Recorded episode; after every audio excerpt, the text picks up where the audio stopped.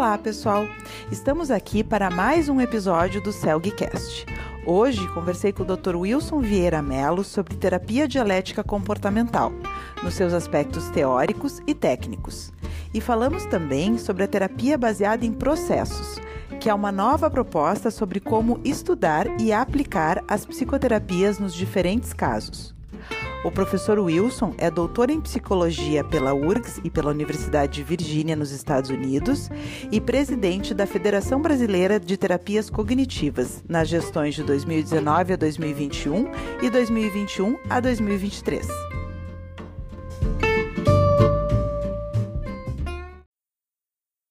Primeiro, eu queria te agradecer, então, Wilson, pela, por estar aqui com a gente conversando num feriado de manhã, acordar cedo. Aí a gente já vê o entusiasmo do nosso convidado pela, pela hora que ele aceita participar. É, então, eu queria começar, assim, a maioria dos nossos associados do CELG tem formação em psicoterapia de orientação analítica, né? Claro uhum. que o uhum. CELG oferece outros cursos de psicoterapia, mas ainda é, a psicoterapia de orientação analítica responde pela maior parte da né, a tradição, uhum. enfim, do CELG é em psicoterapia de orientação analítica. Uhum. Então, eu acho que a nossa conversa ela pode ser bem assim do começo, né? Então, eu queria que tu nos dissesse assim, começar falando sobre a terapia dialética comportamental, o que que ela é, quais são os, os referenciais teóricos, começar bem do uhum. começo, uhum. assim.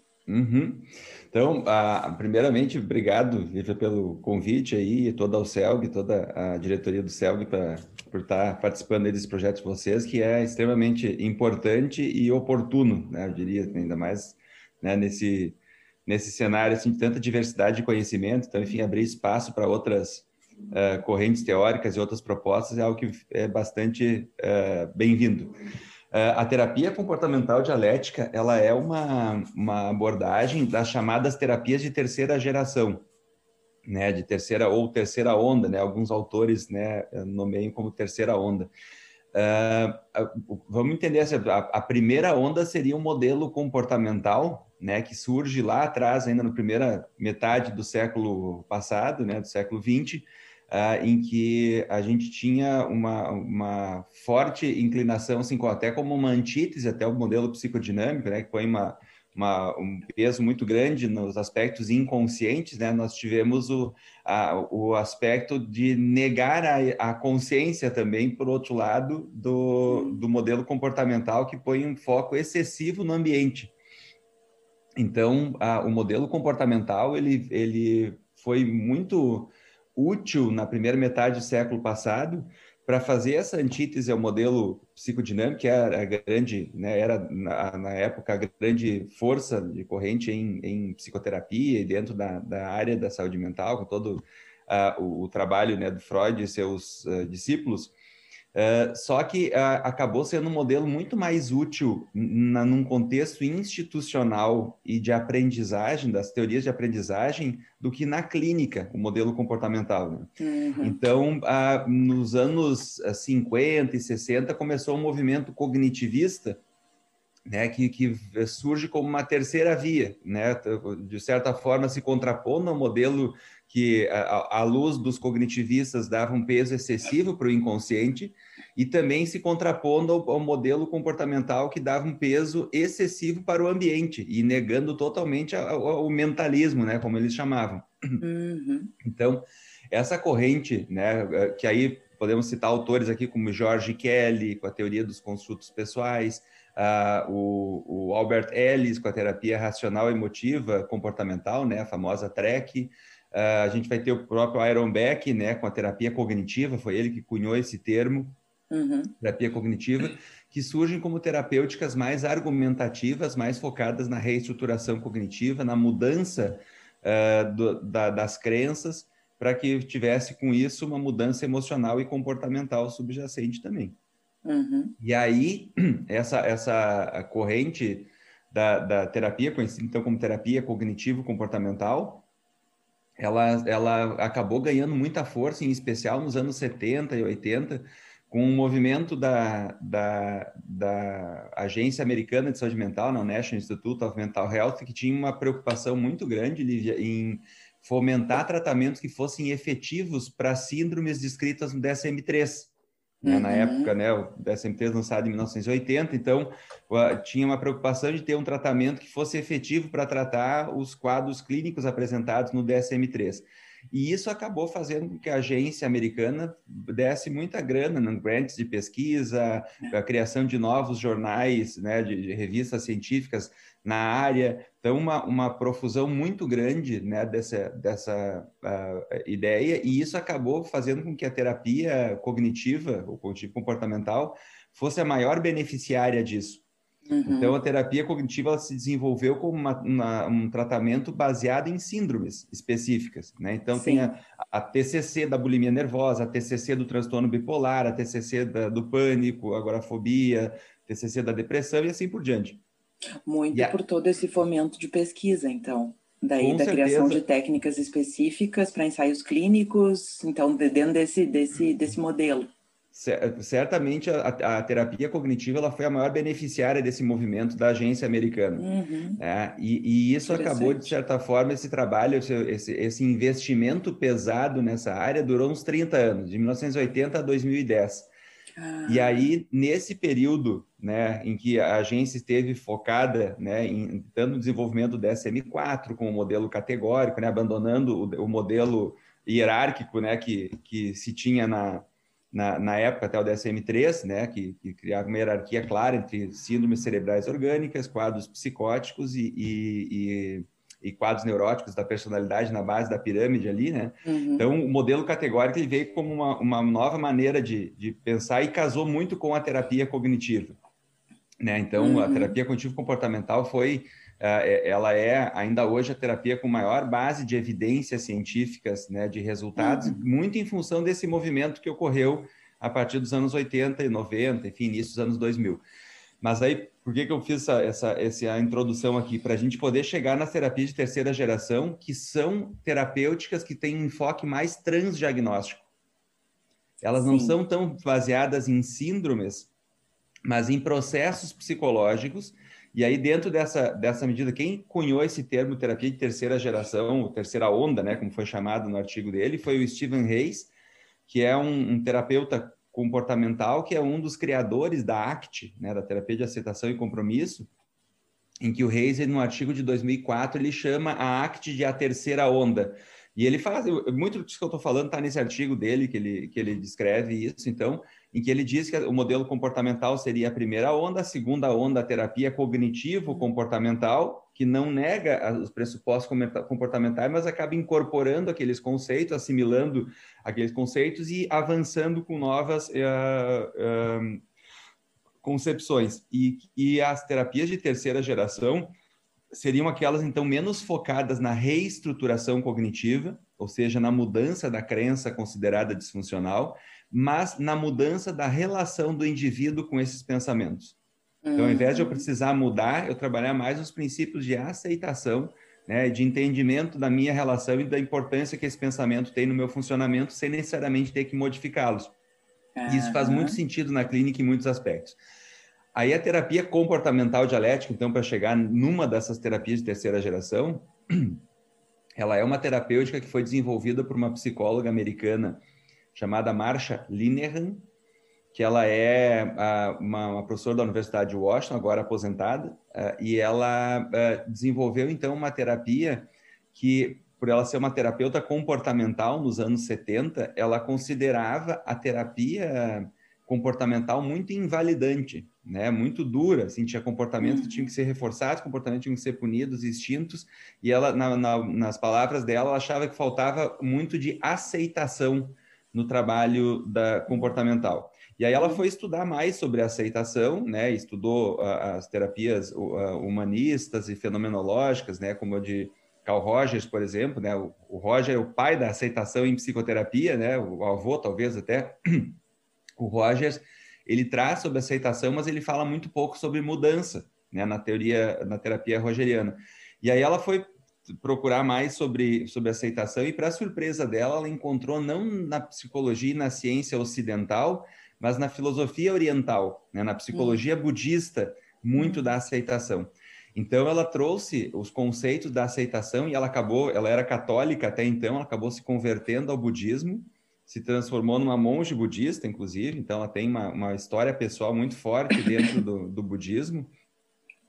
E ela trouxe muito da filosofia budista, da, do Zen, né, desprezando a parte, desconsiderando, melhor dizendo, desconsiderando a parte religiosa espiritual do budismo, ela deixou a parte do Zen em si e ela trouxe isso para dentro da psicoterapia com as práticas de mindfulness, de meditação, né, com práticas contemplativas.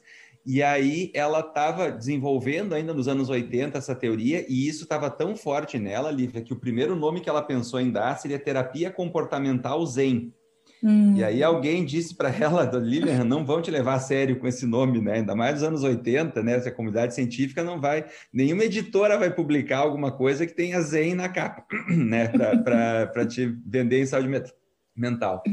E aí ela conversando com uma colega dela da Universidade de Washington, que era casada com um filósofo que trabalhava com dialética, uhum. ela explicou para ela qual era a teoria que ela desenvolvendo e tal, e a, e a, colega dela disse, olha, isso tem tudo a ver com dialética, que é uma coisa que o meu marido trabalha.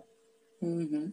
E aí ela, Lina, nunca tinha ouvido falar sobre dialética. E aí ela foi ler autores que trabalham com dialética, que é um termo da filosofia, que, eh, que a gente vai ter Arthur Schopenhauer, que fala de, da dialética como algo uh, mais relacionado à persuasão. A gente vai ter Hegel e Marx, que falam mais como um equilíbrio e síntese de opostos. Né? Então, ela pega esses conceitos da filosofia que casam muito bem com a teoria que ela está desenvolvendo e cunha, então, a terapia comportamental dialética, que por só um fato curioso aqui dentro disso, a primeira publicação uh, de um artigo mostrando a efetividade dessa intervenção é de 1991, que o título do artigo é Terapia Cognitivo-Comportamental para Mulheres uh, Suicidas e Comportamento Automutilatório. O uhum. manual que ela publica em 93 também tem esse nome, Terapia Cognitivo-Comportamental para o Transtorno da Personalidade Borderline, traduzido inclusive pela Arte Média em 2010. Mas então ela manteve o mesmo nome. Ela manteve o cognitivo comportamental em função de uma questão comercial. A editora, uhum. né, ela publicou pela Guilford, uh, Guilford Press, a, a, o, o, manual dela, e a editora disse, olha, Linehan, nós não vamos lançar nada que não tenha cognitivo comportamental na capa, porque não vende. E aí ela então adota o nome cognitivo comportamental, mas já nas primeiras páginas do manual, isso está tá, tá publicado, ela já explica que é um tipo de terapia cognitivo comportamental, mas que não é o mesmo que a terapia cognitivo comportamental e ela prefere chamar de comportamental dialética. Então, ao longo de todo o texto está descrito comportamental dialética, mas na capa é cognitivo comportamental. Olha, Uhum. Em função de, de, uma, de, um apelo comercial né, da, da, editora Guilford, que disse: olha, não vende nada que não tenha cognitivo comportamental na capa. Uhum, uhum, então, assim, tinha, isso mostra um pouquinho da força né, da, da terapia cognitivo comportamental na época. Né, isso, quanto, isso é de 93, a publicação. Uhum. Então, essa conversa deve ser de 91 ou 92, uhum. né, porque uhum. um ano antes do, do manual ser publicado. Né? Então, enfim, então a, a, terapia comportamental dialética, então ela reúne uh, pressupostos da ciência comportamental, então ela é bastante comportamental, diria até que apesar de ela também trabalhar com pensamentos e crenças, ela é muito mais comportamental do que cognitiva. Uh, trabalha com a filosofia Zen e, e, práticas contemplativas como mindfulness e também ela trabalha com a, a, a filosofia dialética, que uhum. tem essa, essa ideia né, de que a, a, existe uma, uma, uma, dois polos aqui entre uh, interdependência e totalidade. Né? Eu sou um ser, viu? Eu sou um ser integral, não dependo de outras pessoas para existir, mas eu estou o tempo todo sendo influenciado. Quando eu olho para ti e tá balançando a cabeça, fazendo a testa e tal, isso influencia a minha motivação para seguir falando, está me afetando diretamente o teu balançar de cabeça. Uhum. Então, eu, eu, existe essa, essa relação aqui entre a integralidade de, de, um ser e a interdependência que ele tem do ambiente que ele está inserido. Então, isso está uhum. tá dentro da, dos pressupostos da dialética. Um outro pressuposto importante também é a, questão, a noção de polaridade, de que a verdade raramente está nos extremos. Uhum. Né? De que entre, uhum. entre o, o, a, às vezes o paciente né, acaba Uh, e nós mesmos, né, não só pacientes, mas eu ia me referir a um paciente borderline, tem muito forte aquela questão do extremo de idealização e desvalorização, né, que os critérios diagnósticos colocam, e isso aparece de uma maneira muito forte em muitas pessoas que funciono no 880, né? Assim, ou a Lívia é minha amiga e ela gosta de mim, me apoia com tudo, então ela é uma falsa e quer me puxar o tapete e vai me sacanear. Então, assim, esse uhum. funcionamento uh, antagônico, né? Então, se nós pensarmos que, bom, o, o, dia de hoje é um dia, né, como tu colocou, um feriado, um friozinho bacana que está fazendo e tal, mas não é o dia mais feliz da minha vida. Uhum. É, senão não estaria gravando um podcast. Por uhum. outro lado, também não é o dia mais triste da minha vida, senão eu não estaria aqui gravando um podcast. Então, a nossa vida acontece no meio, né? Não é nem no preto nem no branco. Então, o que a gente uhum. vai ver é que a, essa trabalhar com o paciente essa noção da, da, do, do meio termo, de um contínuo, de que as coisas não são extremadas, também faz parte do que essa síntese de opostos, né? De que a resposta para as perguntas pode ser sim e não Uhum. Né? Que as coisas podem ser verdadeiras e falsas ao mesmo tempo. Né? Então, essa uhum. noção de, de, complexidade da realidade, isso foi trazido para dentro da terapia comportamental dialética. E, e por fim, só para terminar um pouquinho do que, do que o guarda-chuva da dialética na filosofia ele incorpora, uh, também tem a noção da transitoriedade das coisas. Né? De que nós temos uma tese e essa tese ela é contrariada em algum momento por uma antítese, que é uma outra tese contrária a ela, e que a gente vai pegar o que tem de mais digno de crédito da primeira e da segunda aqui e construir uma terceira tese, que é o que se chama dentro da dialética de síntese, uhum. que nada mais é do que uma nova tese, que vai ser contrariada dali a algum tempo. Né? Então, a ciência uhum. caminha dessa forma, né? Uhum. para que para que a, a, gente possa ter avanço no conhecimento, a gente tem que ter teorias que se sustentam por um tempo até que a gente comece a ver outras coisas que vão. Então, muitas verdades na ciência duram dias, semanas ou séculos, né? Até uhum. que possam ser contrapostas ou ponderadas ou relativizadas. Né? Uhum. Então, é, é, é isso é o que incorpora o guarda-chuva da dialética na filosofia. E isso foi trazido para dentro de um contexto da clínica. Então, Sim a, terapia comportamental dialética ela, ela envolve né, esses componentes comportamentais, componentes da dialética, mas tem muito da influência zen budismo e budista, né, num tratamento que ele é multimodal. Né? Nós temos uh, cinco grandes componentes do tratamento e aí aqui eu acho que vale a pena uh, nomeá-los, né, para que fique claro quais, quais são essas maneiras de intervenção aqui, Lívia. A gente tem uma, uma a, a, além da psicoterapia individual, habitualmente sendo uma vez por semana, nós vamos ter também a, um grupo de treinamento de habilidades, hum. em que os hum. pacientes vão ser treinados para habilidades de mindfulness, de tolerância ao mal-estar, para regulação emocional, para efetividade interpessoal uh, dentro desse grupo. E a função da terapia um grupo, é generalizar. Uma terapia em grupo de pacientes. Não é terapia, ela não é terapia porque ela não tem a função de ser terapêutica, ela é um grupo operativo Sim, que tem treinamento. Que tem, que, isso, para treinamento. Ela tem Mas, uma assim, função eu quis educativa. Dizer, eu me expressei mal, é um, com, com outros pacientes. Então, tem um momento Sim. com o terapeuta semanal, individual, e um outro momento de treinamento que é com outros pacientes. Perfeito, isso. Uhum. Que, é, que uhum. dura habitualmente duas horas por semana. Ah, uh, que tem, o grupo tem de quatro a oito pacientes uhum. e dois treinadores, um treinador e um co-treinador de habilidades, que vão dar uhum. aula para esses pacientes dessas habilidades. Então, a gente consegue, na terapia, uh, terceirizar essa parte do ensinamento das habilidades para esse grupo, e a função da terapia individual acaba sendo a de generalizar o conhecimento que está sendo passado lá. Então, lá o paciente aprende habilidade e efetividade interpessoal. E na terapia é, individual, o terapeuta vai ajudar ele a usar essa habilidade com a irmã dele que ele não se dá bem. Sim daí no, no, no, exemplo específico, na situação de vida específica. Exatamente. Então, assim, a função da terapia individual é, é ajudar o paciente a generalizar aquele treinamento que ele está recebendo lá, que uhum. são, na verdade, habilidades para a vida. Todos nós nos beneficiamos em sermos hábeis interpessoal, eh, interpessoalmente ou em aprender a, a, regular nossas emoções ou a aprender a uhum. tolerar o mal-estar e o sofrimento que faz parte da vida, né? ou práticas de mindfulness que nos ajuda a estar centrado no momento presente né, uhum. mais uh, consciente do que está se passando. Então, a gente tem a, a, terapia individual, tem o grupo esse de treinamento de habilidades, uhum. a gente tem o coaching telefônico, que é uma consultoria telefônica, em que o paciente ele pode entrar em contato com o terapeuta entre uma sessão e outra, né? Pacientes graves frequentemente precisam de um suporte extra. Então, uhum. o coaching telefônico é o WhatsApp, é e-mail, é Skype, telefone, enfim, é poder contatar o terapeuta uhum. para fazer essa, esse suporte e esse telefonema ele é muito focado no uso das habilidades.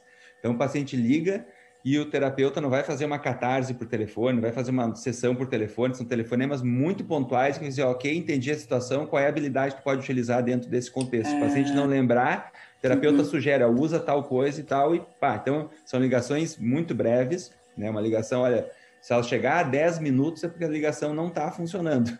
Uhum, então, não aí, é, é, aí é recomendável agendar uma nova sessão, enfim, porque não é esse o objetivo, é um suporte muito pontual né, isso tudo é o que ela descreveu lá no manual inicial. Já 93. tinha todo, em 93, Sim. esse já era todo o arsenal terapêutico.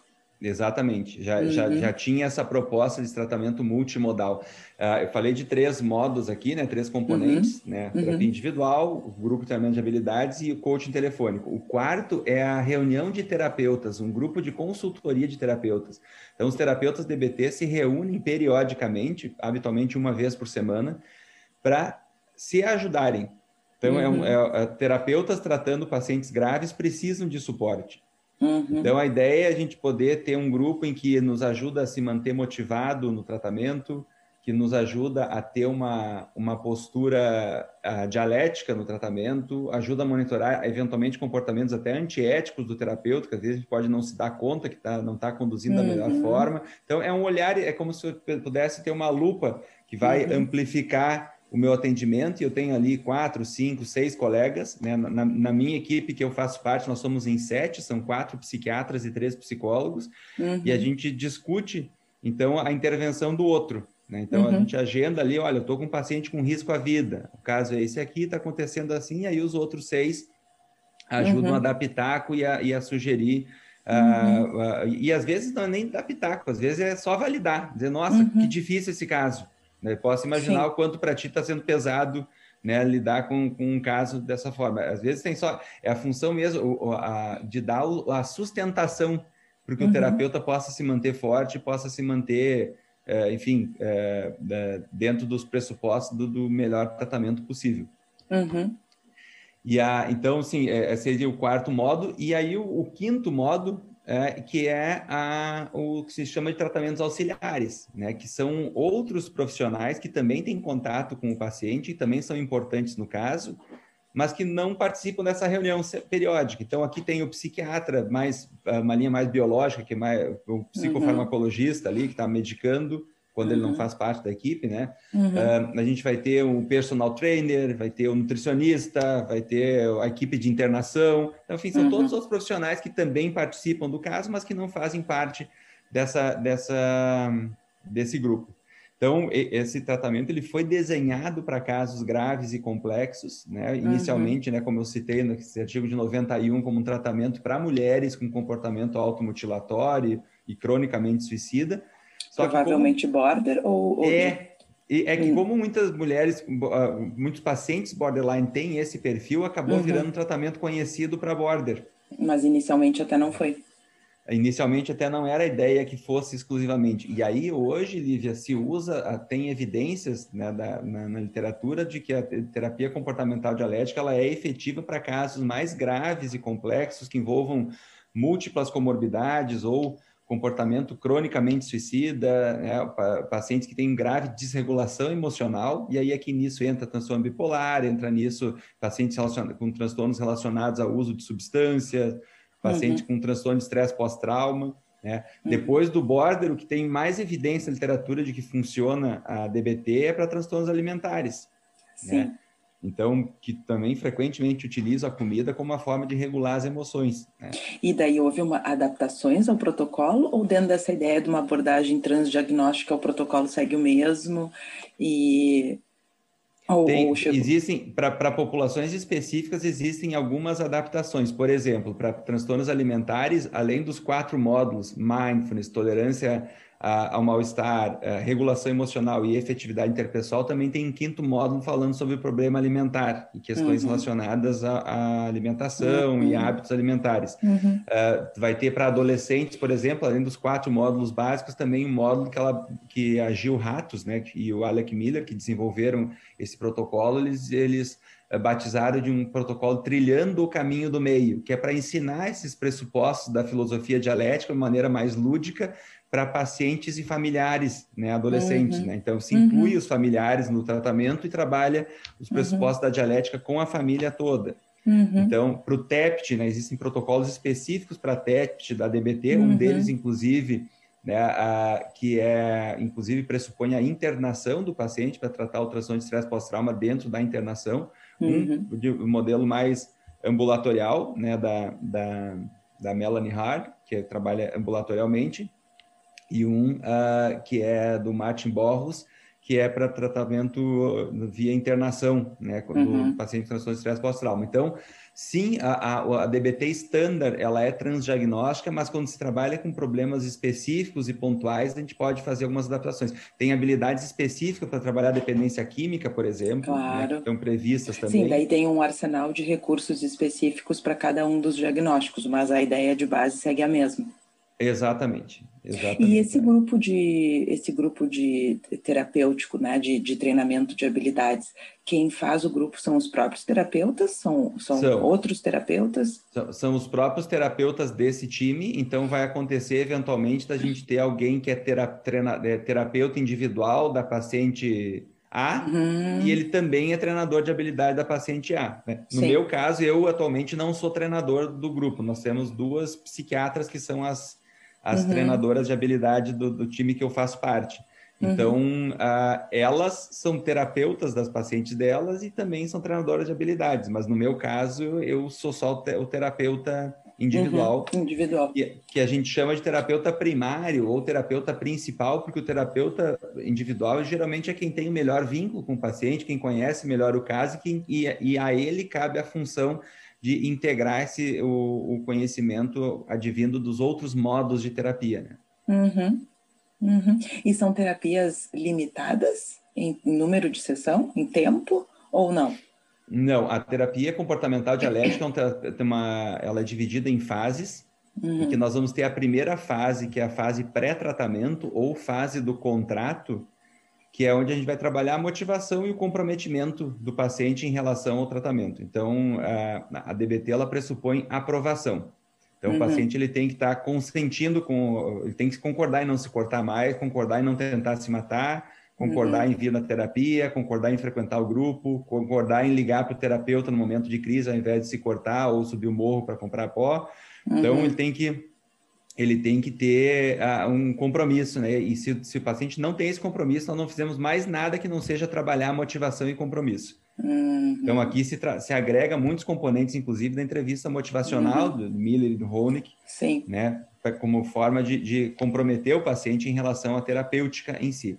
Aí, quando o paciente já diz, não, tô, tô dentro, tô, tô, vou, vou fazer minha parte, aí a gente entra na fase 1 do tratamento, que demora geralmente um ano, um ano e meio a primeira fase do tratamento, que é a fase em que ele vai participar do grupo de treinamento de habilidades. Aqui nessa primeira fase, o foco vai estar em uh, uh, trabalhar os comportamentos de crise, aquisição e generalização das habilidades, uh, foco na, na, melhoria dos relacionamentos interpessoais, inclusive relação terapêutica. Então, foca nisso, que é essa primeira fase. E aí, depois disso, tem a, a fase 2, que vai trabalhar os aspectos relacionados ao processamento emocional do passado. Então, a gente vai deixar para falar do passado lá na frente, depois que o paciente já tem uh, recursos e habilidades para poder lidar com isso, Lívia. Porque o que acontece algumas vezes é que os pacientes vão para algumas psicoterapias sem ter essa, essa condição, essas habilidades para como lidar com o sofrimento emocional, e aí começa a mexer em algumas feridas e eles acabam se desregulando mais uhum. porque começa a olhar para algumas coisas que ele não tem condições de, de uhum. gerenciar aquilo. Então, assim, tem essa fase 2, então vai trabalhar esse processamento emocional do passado, a gente vai ter a fase 3, é, em que a gente vai trabalhar uma, uma, uma, ênfase maior em resolução de problemas. Então, já são pacientes aqui que já não precisam mais internar, que estão mais estáveis, né, não tem uso de substância, comportamento suicida, já, já não é mais uma, uma, uma, uma tônica do tratamento.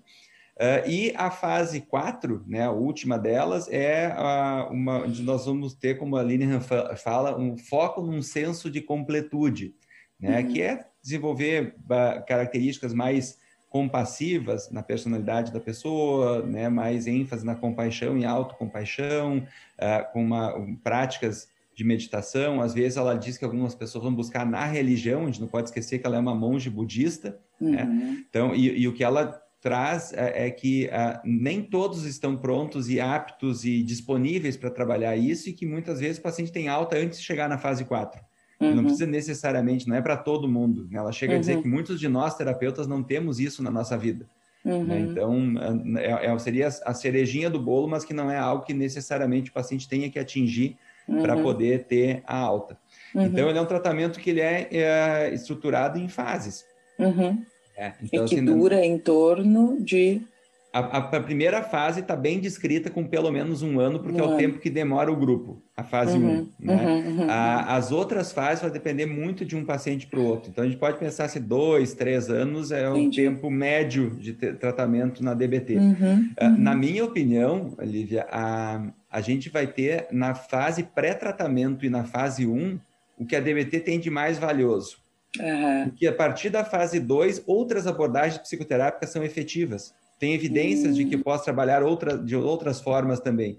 Mas a, a, DBT, na minha opinião, ela torna tratáveis pacientes que até então estavam inacessíveis ao tratamento. Sim. Uhum. Então, assim, a gente pode pensar dentro de uma linha de, de focar mais assim, naquilo que funciona, né, uhum. né, em começar o tratamento dentro da DBT e aí depois acabar migrando para outras. Uh, então, eu acho que o grande diferencial é essa parte inicial, motivacional, e o treinamento. E o treinamento de habilidades. Que ele, hum. ele é o que tem de mais bem estudado na DBT e é o que, que acaba sendo mais útil para aqueles casos que outras abordagens não conseguem pegar. Então, uhum. depois que ele já está. Porque depois que um paciente já não está mais se cortando, já não tem que internar, não ameaça se matar, parou de usar droga e consegue lidar melhor com as emoções, os problemas que ele claro. vai ter ali para poder trabalhar pode ser trabalhado por várias outras várias correntes psicoterápicas uhum. que podem tratar esse paciente. Claro. Já não é mais. E um... entrando, então, entrando um pouquinho especificamente nessa coisa que tu acha que é o ouro, então, da DBT, né? Quais são essas habilidades treinadas? Para a gente ter uma ideia, assim. A, a, gente vai trabalhar habilidades de mindfulness, uhum. né? Como o, o mindfulness descontextualizado, Lívia, de uma, de uma eh, ideia da, uh, espiritual, Uhum. Que, não, não tem nenhuma novidade em que o homem senta para ficar em silêncio e meditando. Tem registro de mais de 3 mil anos que o homem faz isso. Então, não é uma invenção Sim. recente né, uhum. do, do Kabat-Zinn, o mindfulness. Mas o que, o que eu acho que acabou, o John Kabat-Zinn, nos anos 80, e outras correntes psicoterápicas que atualmente utilizam maciçamente o mindfulness, o que elas fizeram foi ocidentalizar o termo e se nós olharmos para uma olhar ocidental, o mindfulness ele é um treinamento atencional.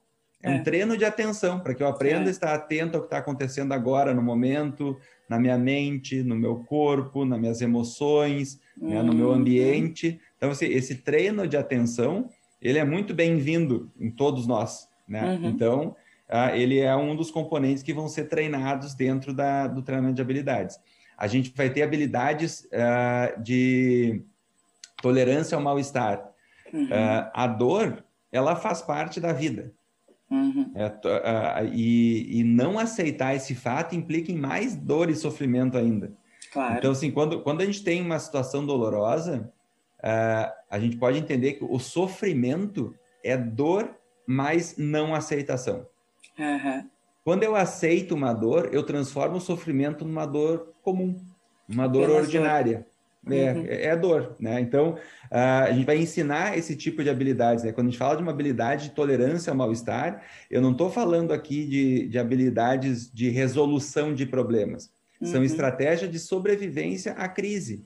Que daí é Olha, é outra coisa da aceitação, né? Do não, do não, não, não achar que todas as coisas podem ser eliminadas, né? Extintas. Perfeito, né? Uhum. E, e, e, por exemplo, em relação ao meu passado, eu tenho que praticar uma aceitação radical. Sim. Eu não vou mudar o que aconteceu no meu passado. Ah, eu sofri bullying. Sim, sofri, foi horrível, com certeza. Uhum. Mas aconteceu. Não adianta ficar, ah, o mundo não é justo, eu nunca vou me perdoar, nunca, porque aí eu posso assim. A gente Sim, porque no, no, no, no, fim das contas, no frigir dos ovos, essa não aceitação, é, eu, eu acredito que esteja embutido um desejo de que aquilo pudesse mudar, né? Uhum. Se eu fico me debatendo com aquilo, me debatendo, alguma coisa vai acontecer que o passado vai deixar de ser como foi. E, na uhum. verdade, não existe né, essa possibilidade. É, e, e aí, se a gente pensar assim, bom, eu tenho uma situação, problema na minha vida, independente de qual seja essa situação Uhum. Esse problema tem solução? Se ele tem solução, bom, então implementa estratégia de resolução de problemas que sejam efetivas para poder trabalhar esse problema. Uhum. Vamos entender que ser efetivo é fazer aquilo que funciona, né? Então, uhum. o que, que uhum. funciona para resolver isso? Uh, agora, eu tenho um problema e esse problema não tem solução, aceitação. Uhum. Porque eu não está sob o meu, meu poder modificar. Né? A pandemia, pode ficar aqui todos os dias, que droga, não aguento mais essa máscara, que inferno, não aguento mais essa pandemia, isso não é justo, justo nos meus melhores anos de vida, eu estou uhum. ficando dentro de casa e tal. Olha, eu posso fazer com que isso se potencialize, né? Uhum. Ou eu posso lidar de uma maneira mais de maior aceitação, entendendo, sim, estamos passando por uma pandemia. Né? Uhum. O que eu uhum. tenho para fazer em relação a isso é aquilo uhum. que todo mundo já está careca de saber, né? Use máscara, uhum. distanciamento social, lavar as mãos e tal. E é isso. Esperar uhum. passar, se vacinar quando chegar a sua vez, e é isso. Uhum. Então, a, a, a, gente tem, a gente diz na DBT que tem cinco formas de lidar com um problema. A primeira forma é resolver o problema. Então, usa, tem é um problema, tem solução, implementa estratégia de solução de problema. A segunda forma é aceitar esse problema. Uhum. Então, uhum. aceitar e parar de brigar com ele, parar uhum. de ficar lutando contra aquilo que eu não tenho. Se não tem solução, então aceita. A uhum. terceira forma é mudar a maneira com que eu me sinto em relação a esse problema. Uhum. É, eu posso reinterpretar esse problema, eu posso reavaliar, e aí entra muitos componentes cognitivos nisso também, né, de uhum. mudar minha relação com esse problema. A quarta forma é continuar tendo uma vida miserável, não fazer nada a respeito disso, só ficar se queixando. E a quinta forma é piorar as coisas né? que é se cortar, subir o morro, é, é ameaçar se matar e tal. Então, geralmente, esses pacientes mais graves, desregulados emocionalmente, eles começam de trás para frente, eles começam ah, piorando as coisas. Claro. É. Sim, justamente então, o que tu quer é que ele pare de usar a quinta forma de lidar com as exato. coisas. A, a, quarta e a quinta, porque também continuar tendo uma vida miserável, né? Também não, não é uma coisa que ficar me queixando aqui, claro. dizendo, ah, ó céu, ó vida. Uhum. Também não vai Mas eu fiquei pensando que dentro da, da ideia, talvez a pior coisa seja daí o comportamento impulsivo, né? Seja uhum. se cortar, usar droga, enfim, bater, né? É, então eu é acho que é... Uhum. é... é... Exatamente, e é o que a gente vai ver na, na, dentro da DBT, a gente não considera que os pacientes borderline, por exemplo, sejam manipuladores. Sim. É, que a gente vai ver assim, porque já, vamos entender assim que alguém que é manipulador se dá bem agindo claro. dessa forma. Né? Tem, é. tem, tem vantagens em, em, em, agir dessa forma e ganha alguma coisa. E o que a gente vai ver é que esses pacientes têm uma vida miserável mesmo. Né? Claro. Então, a gente considera eles muito mais inaptos, inábeis, claro. né? ineptos, né? do que uh, manipuladores. Uhum. E uhum. aí, a ideia é que a gente possa ensinar, por isso a DBT é um tratamento tão focado na aquisição de habilidades. Sim, porque Ex tu quer tirar o paciente dessa quinta zona, vamos dizer assim, né? Dessa, porque ele está ali preso, o único recurso que ele tem é essa quinta ou essa quarta zona, e tu quer tirar ele e puxar para as outras. Uhum, exatamente. Uhum. Então, existem diversas uh, estratégias de tolerância ao mal-estar que vão ser ensinadas, uhum. né, que são, são habilidades de sobrevivência à crise, né, uhum. que vão ser uhum. utilizadas, né, estratégias uhum. que vão focar muitas vezes em, no manejo da fisiologia da emoção, né, como mudar a temperatura do corpo, praticar é. uma, uma atividade física intensa que me ajude a gastar aqueles hormônios de estresse ali que está sendo diminuir aquele desconforto intenso que pode acabar levando a uma dessas um desses comportamentos impulsivos ou um momento infernal de vida. Exatamente, assim, vamos pensar assim, se, se, nós fizermos a metáfora que eu gosto de, de, bastante dela, que eu acho que ela é bastante fidedigna, que, é, que a emoção é como uma onda, uhum. né? que ela vem, ela cresce, estoura e vira espuma, né? ela uhum. passa, então todas as emoções são transitórias.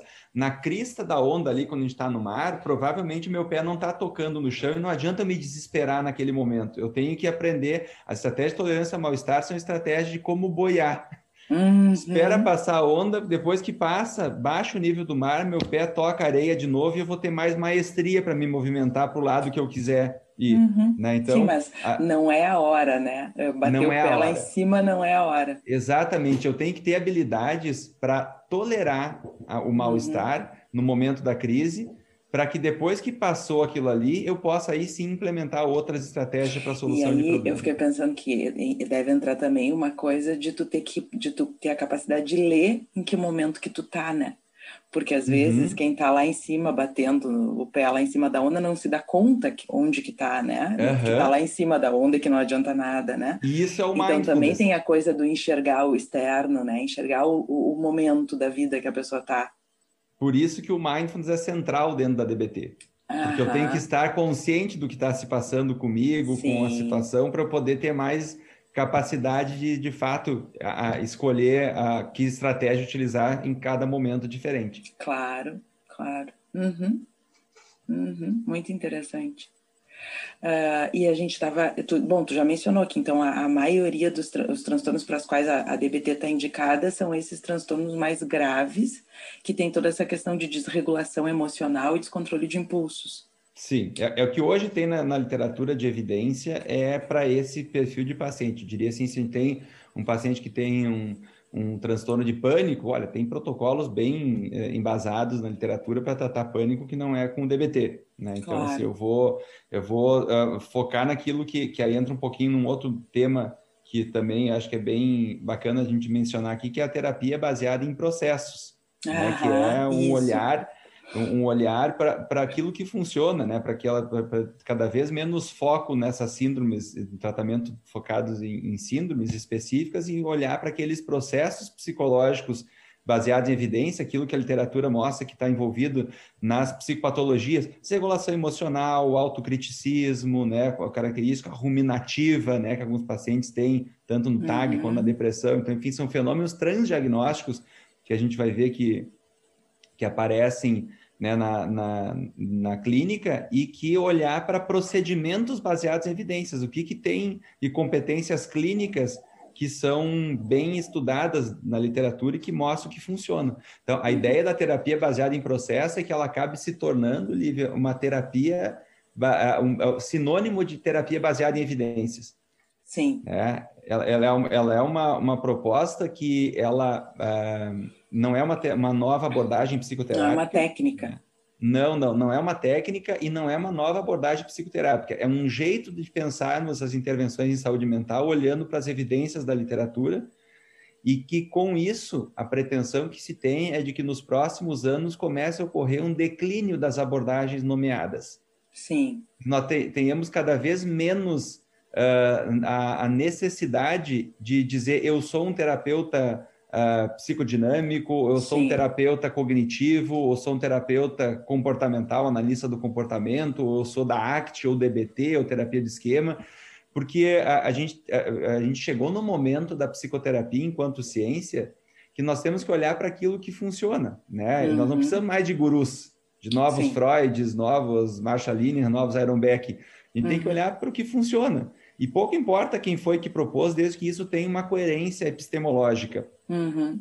Né? Uhum. E aí, uh, dentro dessa, dessa perspectiva, uh, a gente pensando em intervir em procedimentos que têm evidência na literatura que funcionam e que ajudam, isso vai acabar fazendo com que a gente tenha cada vez mais um, uma intervenção mais unificada, reconhecendo uhum. a complexidade humana, reconhecendo as diferenças entre as uhum. teorias, mas reconhecendo também com humildade, Lívia, que nenhuma teoria dá conta de tudo. Uhum, uhum. E que, e que a, elas são complementares. É. E que eu tenho que olhar para aquilo que, olha, o que, que tem de força numa intervenção mais focada no comportamento, mais focada na regulação da emoção, mais focada em aspectos cognitivos, enfim, e poder ter, né, dentro do que se conhece hoje em 2021, né, uh, o que, que se conhece em termos de de, de uh, intervenção psicológica uh, que tem evidência na literatura que possa ser de uma maneira integrada né, uhum. dentro dessa proposta. E o que, né, que mais... tu chama daí de quais são os processos mentais que estariam incorporados nisso?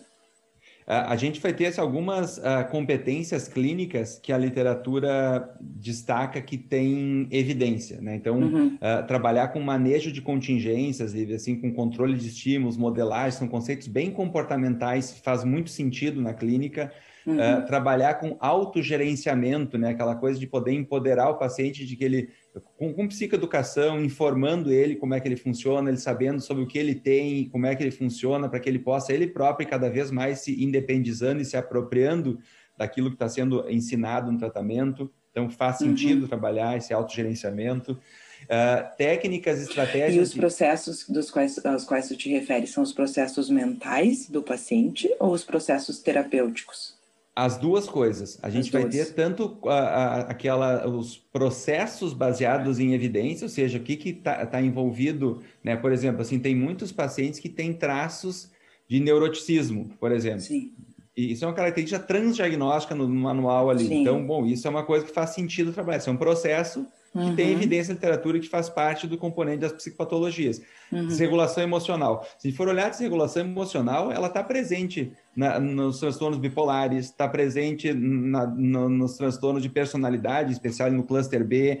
A uhum. gente vai ter a desregulação emocional nos transtornos alimentares, já uhum. mencionados, uhum. Na, na, dependência química, nos transtornos de ansiedade. Então, é um fenômeno transdiagnóstico que, sem, sem dúvida, está tá presente, né, para a gente poder trabalhar. Uhum. Uhum. Então, isso são, são processos psicológicos uhum. que têm evidência que, que, que uh, fazem parte do sofrimento humano, independente da escola psicoterápica aqui. Claro. E procedimentos baseados em evidência, o que, que a literatura aponta. Né? Tem, tem o trabalho né, que, que uh, enfim, desde os anos 90 vem sendo desenvolvido pela EPA, né, pela Associação Psicológica Americana, uhum. que é a, a, Divisão 12. Né? Isso era uma força-tarefa que recrutou profissionais de diversas correntes teóricas né, ali. Uhum. Né? Então, que, que tem uh, desde de, uh, uh, terapeuta sistêmico, interpessoal, psicodinâmico, cognitivo comportamental, enfim, que foi, foram recrutados esses pesquisadores e clínicos aqui com o objetivo de tentar evitar viés de fidelidade, né, para a uhum. gente não ter uma uma intervenção que, que fosse, ah, só dizem que funciona a, a Gestalt porque só chamaram pesquisadores da uhum. Gestalt para fazer. Então, a, a EPA recrutou pesquisadores de diversas correntes teóricas uhum. e eles, desde 93, outubro de 93, foi dado início a essa força-tarefa, e em 95 foi publicado o primeiro relatório que é atualizado periodicamente. Então, uhum. se a gente uhum. entrar no site lá, div12.org, uhum. é, esse site ali tem ali quais são as, a, hoje os tratamentos baseados em evidência, o que, que a literatura mostra que tem evidência de que uhum. funciona. E eles dividem em três categorias, né, essa, essa intervenção aqui, né, que são aqueles chamados tratamentos bem estabelecidos, os tratamentos provavelmente eficazes, no segundo uhum. nível, e os tratamentos chamados experimentais. Então, os uhum. tratamentos bem estabelecidos, Lívia, eh, são aqueles que tinham que ser superiores a um placebo psicológico, droga ou algum outro tratamento, né? uhum. né? Enquanto que os tratamentos que estão na segunda categoria, ali no, nos provavelmente eficazes, tinham que ser superiores somente a uma lista de espera ou uma condição de controle uh, com não tratamento, né? Uhum. Uh, e os tratamentos bem estabelecidos, né, também, que, que eu não mencionei, eles precisavam ter uh, também evidência de pelo menos duas equipes investigatórias diferentes para poder dizer que eles estão bem estabelecidos e os tratamentos provavelmente eficazes são aqueles que apenas uma uma equipe investigatória já era o suficiente. Uma, um grupo de pesquisa mostrou que funciona, ele é provavelmente eficaz. Se lá na Holanda alguém replicar esse estudo que foi feito no Canadá aqui e chegar aos mesmos resultados, aí, enfim, podemos começar a aumentar as evidências para essa intervenção. Então, uhum. todos aqueles que não têm essas, essas características são chamados de tratamentos experimentais. Uhum. E não há evidência. Então, não é, é, um, é de um olhar menos apaixonado né, uhum. para as teorias, né, que muitas vezes a uhum. gente acaba vendo, né, e eu, e eu sou psicólogo, então não sei se na, se na medicina, né, se na, na psiquiatria também tem essa, essas fervorosidades para a uhum. saúde mental, para algumas teorias, provavelmente sim, mas uhum. na psicologia certamente tem, né, e eu acho que isso acaba sendo muitas vezes um desserviço para a ciência, quando claro. um professor na sala de aula tenta catequizar os alunos para sua igrejinha, tentando conquistar seguidores, né, para aquela linha de pensamento ali e tal, às vezes desconsiderando outras linhas uhum. teóricas, porque isso não é como a ciência trabalha, como a ciência uhum. funciona. A gente tem que olhar de uma maneira. O que funciona. É, assim, eu, eu, trabalho com a DBT porque hoje é o que tem de mais evidência para casos graves. Agora, uhum. se daqui a pouquinho surgir a terapêutica das runas das figueiras que funcionar melhor, uhum. eu não tenho nenhum conflito ético em dizer, ó, oh, não trabalho mais com DBT porque tem outro tratamento que está mais bem empiricamente sustentado para esse tipo de intervenção. Uhum. Então, uhum. essa abertura para o conhecimento científico, essa curiosidade sem paixões, uhum. né, não, não tratando as escolas psicoterápicas como igrejinhas, uhum. ah, ela é uma tendência né, claro. que, que, a gente uh, tem observado né, e que eu torço muito para que isso né, acabe né, levando uhum. um progresso da nossa área para que a gente possa ter cada vez mais intervenções que sejam bem suportadas, claro. né, enfim, para o tratamento. E a ideia, então, da terapia baseada em processos seria, então, justamente desmembrar cada uma das técnicas em processos uh, distintos para conseguir enxergar o que, que funciona do que para quê. É, é a, a, ideia é, na verdade, poder exatamente olhar para assim, bom, quais são os processos que se repetem na uhum. clínica, processos psicológicos que aparecem Sim. nas psicopatologias, independente do transtorno, né? Uhum. Um olhar mais focado no processo. E a partir Sim. daí, quais são as, a, a, os, procedimentos os procedimentos na clínica que tem evidência que funciona para trabalhar isso. São processos mentais e procedimentos terapêuticos. Perfeito. Sem ficar Perfeito. numa coisa muito religiosamente uh, separando técnica, nem separando transtorno, né? Porque senão ficava muito fragmentado, né? De fato. É. Uh, border trata assim, transtorno alimentar trata assim, sendo que as coisas são tem muita sobreposição, né? E na verdade a gente sabe, né, que as nossas divisões são ainda muito arbitrárias, né? Uhum. Então a gente diz que esse aqui é border, esse aqui não é, mas na verdade talvez seja a mesma coisa, né? É, e, e aí a gente também, dentro dessa linha baseada em processos, também acabar fazendo com que a gente tenha uma, uma, uma, uma, contribuição maior de outras áreas, né, como uhum. genética e a epigenética, uhum. né, enfim, tem muito ainda a contribuir é, para nossa é, uhum. entendimento né, na clínica, a, a, gente poder ter contribuições da própria psicologia evolucionista, né, uhum. das, das uh, enfim, é, é, a gente poder abrir os olhos para tudo que outras correntes de pensamento têm a contribuir, né, se aproximando uhum. cada vez mais até a, a, a, a psicologia clínica e a psiquiatria das ciências biológicas, uhum. né? Que não, não tem sentido a gente pensar, né, na, na no, no, momento uh, em que estamos, de dissociar aspectos claro. biológicos de aspectos uh, psicológicos, uhum. né? Então, de cada uhum. vez uma aproximação maior nesse sentido também. Uh, e aí, uhum. então, a, a, a, ideia da terapia baseada em processos é exatamente pegar assim, bom, se para gerenciamento de crises o que tem mais evidência são as estratégias da DBT, vamos utilizar isso quando o paciente está em crise. Uhum. Ah, mas eu sou um terapeuta uh, cognitivo, sim, ok, mas é que para gerenciar esse tipo de crise, o que tem evidência é esse tipo de intervenção. Uhum. Né? E aí uhum. poder olhar né, dentro dessa perspectiva mais uh, complementar né, para aquilo que, que parece ter fazer sentido de ser aplicado em conjunto. Claro. Então, uhum. então a ideia é que isso acabe levando, né, de fato, a uma, uma, um declínio das abordagens nomeadas, né? Então, Sim. cada vez tem menos isso. Uhum, uhum, sim, que eu acho que é em, casamento com toda a tentativa de todas as abordagens transdiagnósticas na psiquiatria, né, e mesmo, uhum. da, né, mesmo nos manuais classificatórios, né, já tem toda uma, uma, uma, uma, intenção paralela de enxergar a coisa de um jeito mais como se apresenta na natureza de fato, né, e é, menos... É perfeito. Uhum. Mas então tá certo, Wilson, queria te agradecer muito a nossa conversa, foi muito interessante. Fico à disposição aí de vocês e parabenizo mais uma vez aí a ti por estar tá sacrificando teu feriado aí tá, para estar ouvindo essa conversa mole. Vai lá cuidar do filhote, foi muito, então. Foi muito legal. Um abraço. tchau, Valeu. tchau. Tchau, Olivia.